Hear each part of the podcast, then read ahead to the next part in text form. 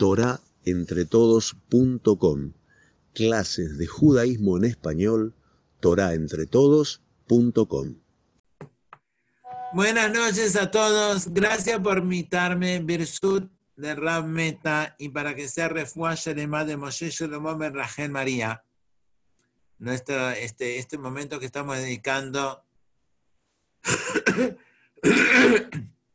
lo estamos dedicando a él y nos lo estamos dedicando a nosotros mismos también y vamos a tratar de pensar en nosotros mismos. Voy a dar vuelta un poquito la cosa y con mucho gusto si alguien quiere aportar y comentar, más que feliz, si, este, si no convertimos esto en un monólogo, que a esta hora de la noche se me hace difícil los monólogos también, con lo cual agradezco cualquier contribución. Virsuda Rameta, otra vez voy a empezar a decir algo. Hace muchos años, cuando yo era joven, estudiaba en Estados Unidos y mis compañeros, estamos hablando de cosas de más de medio siglo, y mis compañeros eran hijos de aquellos que habían estado en Shanghai durante la guerra mundial. ¿Por qué Shanghai? Porque Yeshivat Mir, más otros judíos también, por ayuda inmensa del, del Boreolam, llegó a Shanghai y este, pasaron por mil cosas hasta Shanghai, durante Shanghai y después de Shanghai. Fueron varios años muy difíciles, viviendo en territorio enemigo porque Japón estaba aliado con los nazis, sin saber qué había sucedido con sus familias porque no se las habían dejado y no tenían noticias de ellos y sabían que bajo los nazis no estaban bien no sabían que cada uno, qué pasó con sus padres, sus hermanos. Era una ciudad pegajosa, hace calor, pegajoso, no había aire acondicionado. Pero escuché de tanta gente que estuvo ahí, mismo el que, el que escribió y firmó mi escritura nació en Shanghai. Escuché de ellos que fue un momento de crecimiento personal como nunca tuvieron antes y después. Esos años, estando tirados en el final del mundo, en un país que no conocen su idioma, sin saber de su familia, sin saber qué va a pasar con su futuro, una incertidumbre total, país enemigo. Ahí crecieron, ahí crecieron más que nunca. Creo que cuando uno, y muchos, más o menos, desde que comenzó toda esta cuarentena, estamos pensando, ¿cuándo va a terminar? al principio era dos semanas, más dos semanas, más dos semanas, todo eso. Después ya igual no le creímos las dos semanas. Después, ¿qué va a ser? ¿Y cómo va a ser cuando salgamos de esto? Etcétera. Pensando en el futuro, cómo va a ser cuando salgamos. Y obviamente una persona tiene obligación de ser previsor pero hay una cuestión fundamental. Más importante que el pasado y que el futuro es el presente. Hay un verso que vi hace muchos años y que lo repito. Hay gente que viene el pasado, uy, ¿te acordás cómo era aquella época? Dice, Jeabar, el pasado en hebreo es Abar, Jeabar Ain, ya no es, ya fue. No tenemos en el auto, si en el auto sí, nosotros no tenemos, el auto tiene para atrás, nosotros de la vida no, lo que fue fue. Ain.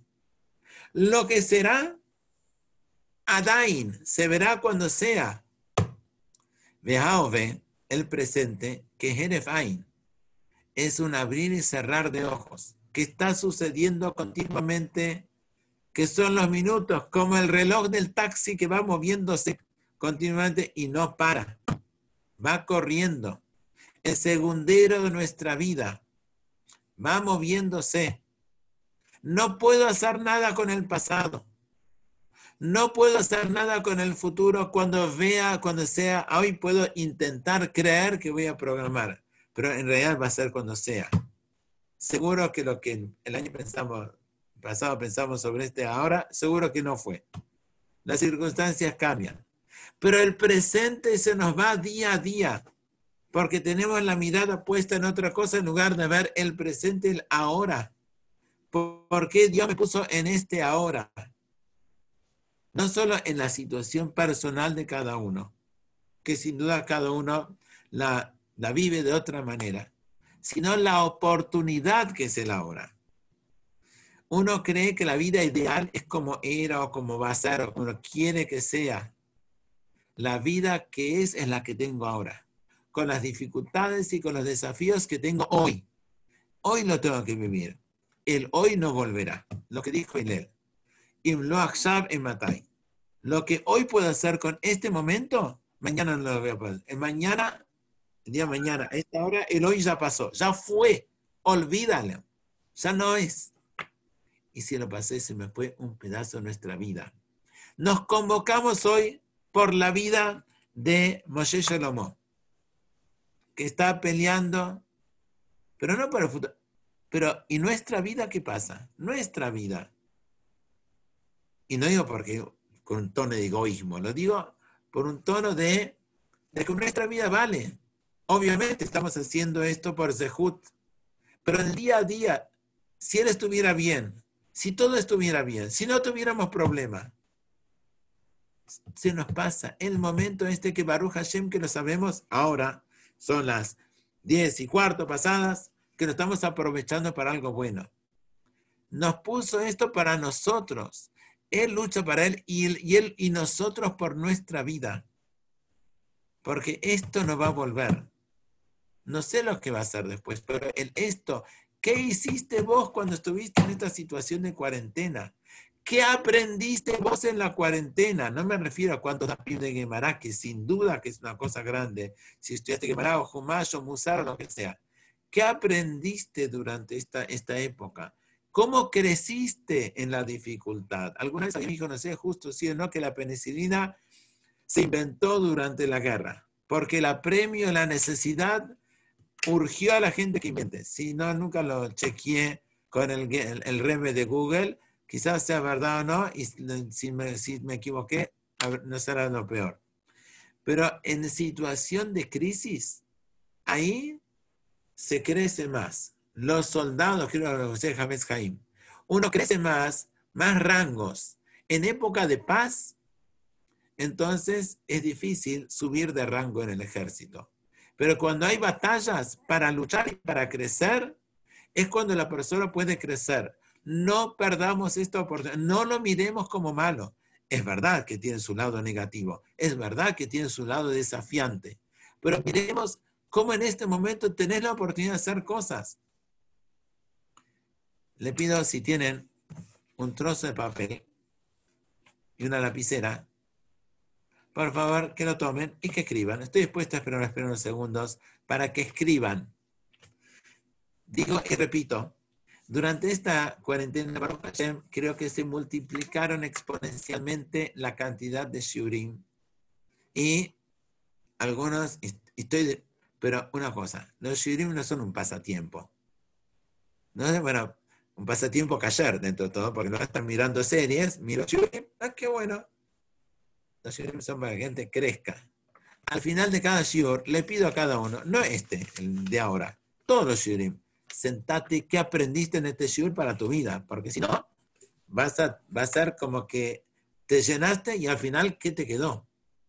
Cada shiur, algo que lo puedes repetir para vos mismo, para otros, que sentís que estos 45 minutos, 30 minutos, y 15, lo que sea, te sirvieron para crecimiento, no solo el buen chiste que contó el rabino ahí en la mitad. Rabino, quien sea que da el shiur. Bueno, que crezcamos, pero real, tangible, tangible, que esto lo aprendí, esto me quedó. No voy a repetir todos los 45 minutos que escuché. Un concepto, dos conceptos que te quedaron claros y que tratas y que los quiero seguir pensando cuando esté manejando el auto, que te queden, porque crezcan, que, que, que se integre en tu ser. Pues entonces, si tienen lapicera, tienen papel también.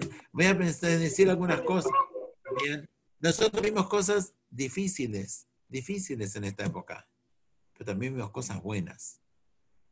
Por el tema es que estamos tan acostumbrados a ver lo duro que no tenemos oportunidad, no nos damos oportunidad de ver lo bueno. Lo bueno que Baruch Hashem que sobrevivimos. Alguna gente después de la Shoah dijo, uno pregunta, ¿por qué los que murieron? ¿Por qué Dios hizo que yo siga viviendo? ¿Por qué Dios me salvó? En lugar de preguntar por qué Dios hizo o permitió lo que sea que se vayan, que sufran, ¿y por qué a mí me hizo sobrevivir? Pensar en positivo, pensar en útil, pensar en para qué. ¿Qué hicimos para otras personas? Ahora, sin duda, no cabe duda, estoy agradecido a todos por lo que hacen por Moshe Shlomo. Pero la situación esta fue, un, fue y es un momento para pensar en otros, en otros que están padeciendo.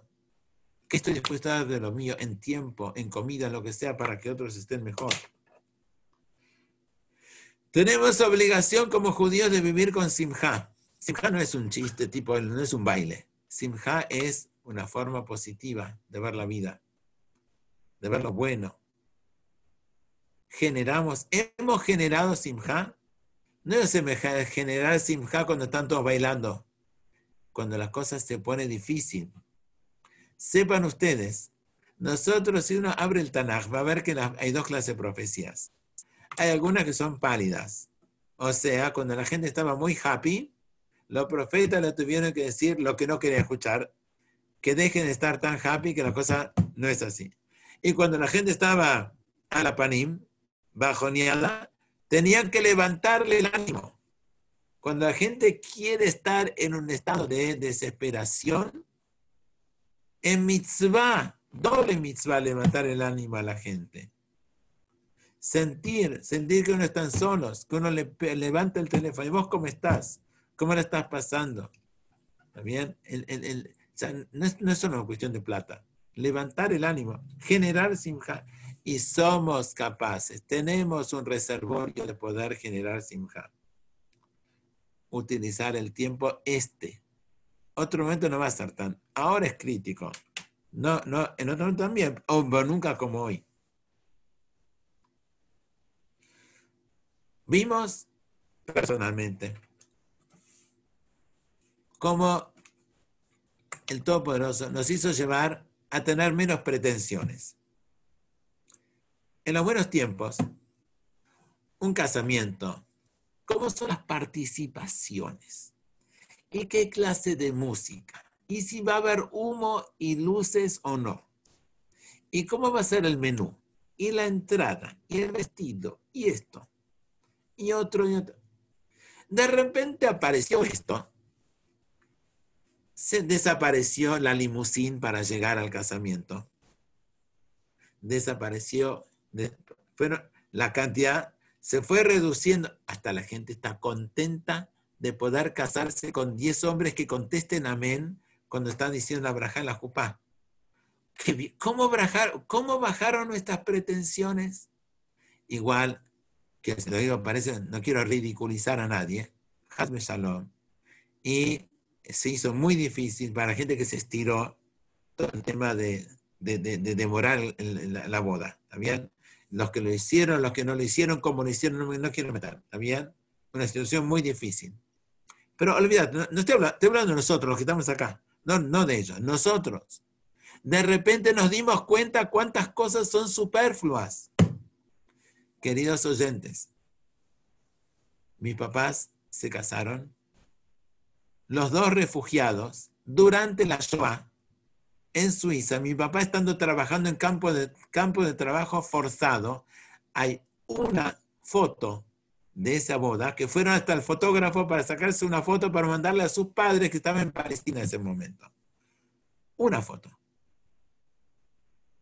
Una foto. Y eran pobres, pero no pobres, lo que, pobres que los de la villa acá están mejor que los que estaban ellos, de pobreza.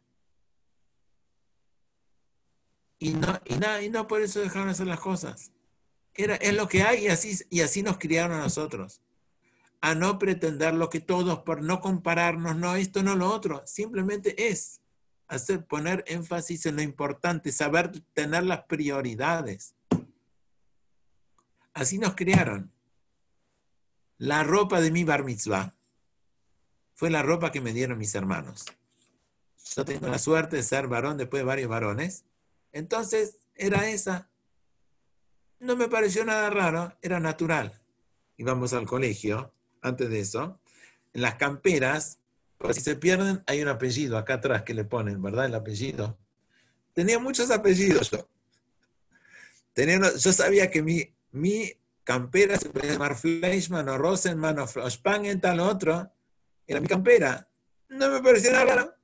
Bueno, era de otra. Época más. no necesitamos tantas cosas. ¿Qué es mejor enseñarle al hijo que tenga o educarle a que no necesite? Nos enseñaron a no necesitar. Le agradezco inmensamente a mis padres que nos enseñaron a no necesitar todas esas cosas, a no depender de todas esas cosas, que se puede estar feliz con y sin también. Ojalá que podamos hacer, vuelvo a mi barmizá solo porque me gusta acordarme. Ya pasaron tantos, tantas décadas, ya me parecen siglos casi.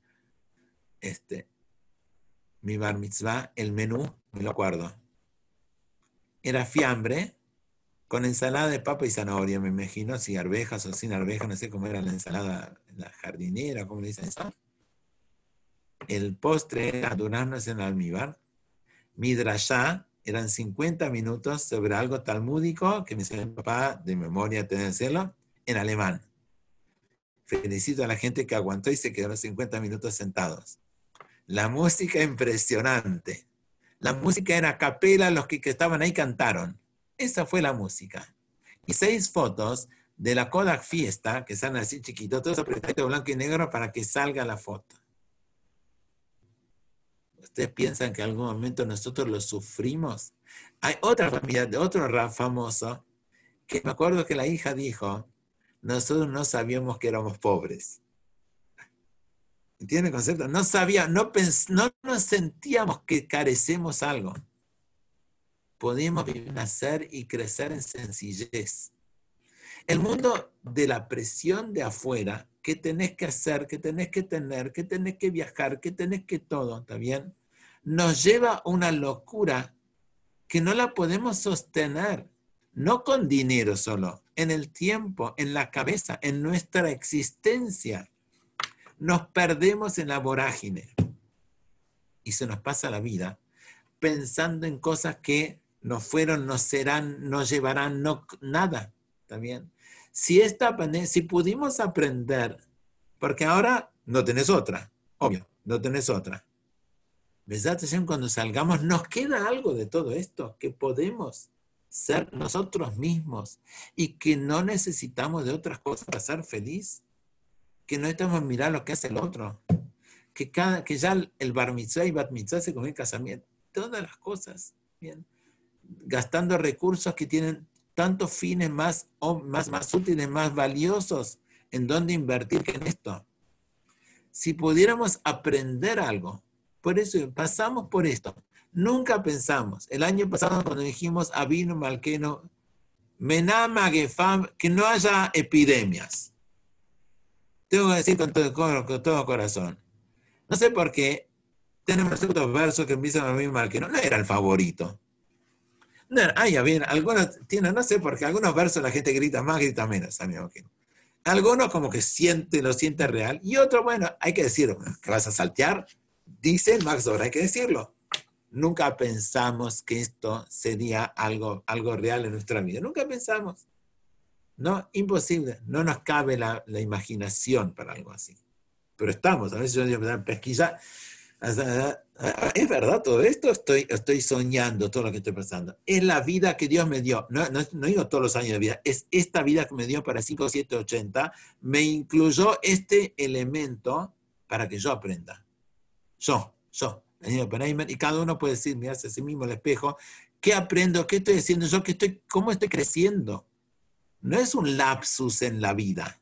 ¿no? Que bueno, hay un, agujero negro que se llama este, 2020 o 5780, que bueno, es parte de la vida, no puedo saltear, no puedo morir nacer de vuelta. Bueno, es parte de la vida, me lo tengo que bancar, me tengo que aguantar. No es así, gente. Es la vida que me dio el día de hoy. me despertó el 27, que soy, 27 de agosto, para que, para, para que piense y para que reflexione, porque hoy, el día que nazca, todos los días que nazco de vuelta y tengo otra oportunidad de pensar, hoy estoy acá.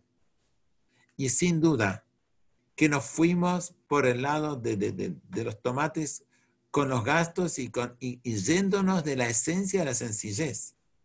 Nos aparta, nos aleja, nos compite uno con otro. Nos divide la familia.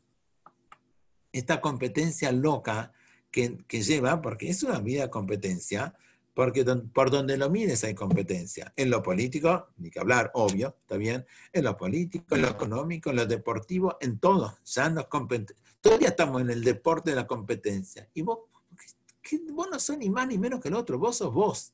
Dios te dio vida a vos y vos tenés que vivirla cada día, cada momento. Aprovecharlo, no lo desperdicies. Una de las cosas grandes que tuve en mi niñez es que en casa no hubo televisor. No, no había televisor. Mi papá decía, lo tabito de Valmeteja, y no éramos los magnios, no éramos la super... No, no había. Piensen un momento, pensemos un momento. La vida en general se convirtió en curiosear lo del otro y no conocerse a sí mismo. A veces preguntan, ¿cuántas veces hay que salir para en Shidujim? ¿Cuántas veces hay que salir para conocer a otro? A ver, ¿alguno me dice cuántas veces hay que salir? Para conocer. No, no, no, no, nunca lo conocí. ¿Para qué? No, tres veces, no, cinco veces. Hace 50 peguillot de 5 horas, 250 horas. ¿Alcanza o no alcanza? La respuesta es, escúchame. Con la otra, vos querés estar tantas veces para conocer al otro o la otra cuando te estás encontrando si casarte con él o, o no. Y vos estás con vos mismo cada siete días por semana, 24 horas y no dedicas un momento a conocerte y pretendés conocer al otro o a la otra. Si a vos mismo no te conoces. Ahora que estuvimos encerrados tanto tiempo, tuvimos tiempo para conocernos a nosotros mismos, a nuestra relación con la familia. ¿Cómo estamos aprovechando esta oportunidad única? Para algunos, verdaderamente escuché y me puse tan feliz cómo se acercaron a su familia y para otros la, vida en la, en, la casa se convirtió en un infierno. Gente, ¿dónde estamos parados? Es verdad, porque no es que de repente estoy encerrado y voy a saber. Hay que aprender, hay que aprender a valorar al otro, aprender a discutir con el otro, discutir y estar bien. No está prohibido discutir. Hay gente no tiene miedo a discutir.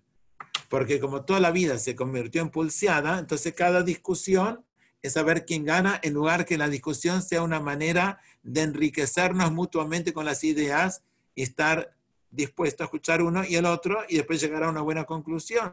La Guimara está llena de discusiones. No hay hoja en la Guimara que no tenga discusiones. De repente uno puede discutir para crecer y uno puede discutir pensando que esa discusión nos lleva a uno a otra competencia más, griterío. Le pregunta a los alumnos, más que una vez lo pregunté. Díganme, ¿me puede levantar la mano si en la casa de ustedes no hubo gritos en los últimos, los últimos siete días? Ni una mano. Bueno, vamos a bajar la expectativa. Tres días. Que no haya habido gritos en la casa. No, no podemos decir las cosas de otra manera. Yo sé, es difícil, es difícil. No pretendo que baje de 100 a 0. Podemos hacer un espacio de no gritos de 15 minutos en la casa. De que esos 15 minutos, y no me refiero a 3 de mañana, de 7 a 7 y cuarto de la noche, es un espacio silencioso. Que las cosas se dicen en cierta manera. 15 minutos. Saben que esos 15 minutos van a ser milagrosos. Porque si en esos 15 minutos que todos se sale como una sirena, cuando hacen este, toque, minuto de silencio, esto, en Estados Unidos me acuerdo una vez entré, entré al vagón de tren, me dijeron, this is the silenced car, no hay celulares. Oh, hay gente que entró, hay gente que no entra. Si vos querés, entrás, ¿está bien? Y, te, aguantás dos horas no hablar por celular. Qué musar impresionante, ¿está bien? Y la, la, que me dio ahí la mujer que anda a entrar al tren. Pense un momento, hagamos un momento de, no digo silencio, no, no pido silencio, pido si podemos hacer un ratito, ya que estamos en casa, a ver si aprendemos a hablar de manera humana. ¿Bien? Y, hacemos el ejercicio esos 15 minutos. Nos va, nos va a transformar a nosotros a que no, las cosas no hace falta decirlas a los gritos, que se puede hablar bien. Bueno, perdón, yo no estoy quejando, estoy diciendo, yo cómo podemos aprovechar el tiempo, por eso es el nombre de, de, la cosa, ¿verdad? ¿Cómo aprovechar, cómo este tiempo, este tiempo de ahora, cómo lo aprovechamos también de manera, de manera positiva, útil, para reencontrarnos con la familia? Dígame, uno elige los hermanos, yo le pregunto a los chicos, este, ¿con quién se llama mejor? ¿Con los hermanos o con los amigos? ¿Con quién se mejor? Con los amigos. ¿Por qué los amigos? Y por los hermanos todo encerrado con ellos. Y, aparte, no los elegís, los amigos los elegís. impresionante. Siempre me dan dos respuestas. Los amigos los elegís y no estás encerrado con ellos. Pero ¿saben qué? Dios lo hizo al revés. No sé, Dios no creo que se equivoque, pero Dios decidió que la familia sea como es. Que uno no elige los hermanos y que hay que convivir con ellos porque es el desafío. El desafío de, convivir con la persona con quien que vos no elegiste, que sea tu hermano o tu hermana y que está encerrado en el baño dos horas peinándose cuando yo necesito el baño. ¿Está bien? Y las otras otras cosas, puso, me desordenó la quema, trajo los amigos, no habló conmigo. Dios te puso esto como porque es el, justo precisamente lo que uno cree que es difícil. Todo lo, todo lo difícil en la vida en realidad es el escalón para crecer para sobreponerse a eso. Como uno tiene la, idea de que tiene que ser un mundo ideal, un nirvana, un lama no sé, un, ganeden, que nada, que nada sea difícil. Pero no existe. Este mundo es un mundo de crecimiento. De eso se trata este mundo. Precisamente la dificultad es la oportunidad de crecimiento. Puesto que la publicidad te hace sentir que existe algún lado, que cuando comas esto, cuando viajes a tal lugar, te vas a sentir este, entonces ese sueño que no existe, no hay en este mundo. En este mundo no hay ningún placer eterno. Este mundo es un mundo de desafío, de crecimiento. No de mártir, no de mártir, no para nada. Ahora la estoy pasando bien. La estoy pasando bien este, hablando con ustedes. No, somos mártires, al contrario, es un mundo de desafío. Y, precisamente en el crecimiento, en el desafío, donde uno tiene satisfacción cada vez que está intentando, luchando por ganar cada batalla. Gente, este, aprovechemos. Es verdad que es muy difícil. Es verdad que estamos reunidos ahora haciendo tefilá pidiendo que sea Zehut esto, Zehut de Moshe Shlomo. Pero nosotros, hay gente que no le afectó esto, que ni lo conoce, que nunca se enteró de él. A nosotros nos afectó porque nos enteramos directo o indirectamente de él. Y así como él está internado, nosotros estamos internados. Estamos internados en una, una situación donde hay otro judío que nos duele. Y es correcto que nos duela es correcto que nos identificamos, que lo sintamos como propio. Porque precisamente en la tefilá, en el sentirlo como propio, está el zehut para que la otra persona se cure. No es una cuestión así mágica. El zehut de que la gente está sufriendo porque le duele que haya un yudí ahí en situación crítica, en un hospital.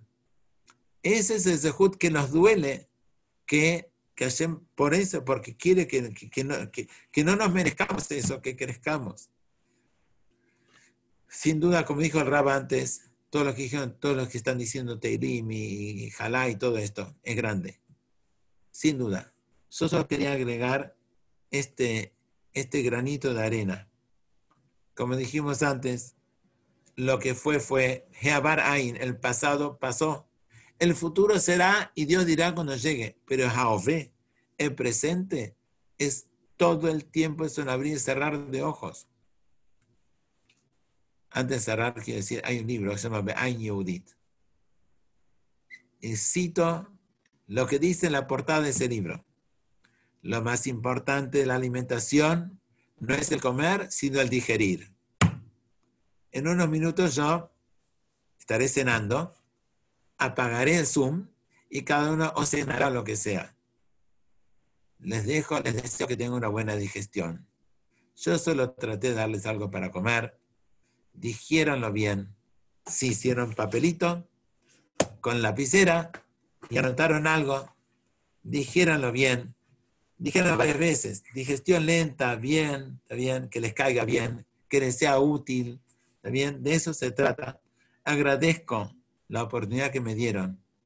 No se olviden lo que me dijeron mis compañeros y los de, de sus papás. Ahí en Shanghai, cuando uno no se imaginaba cómo va a salir de ahí, ni cuándo ni cómo, pero estaban ahí y aprovecharon el tiempo y crecieron más que nunca.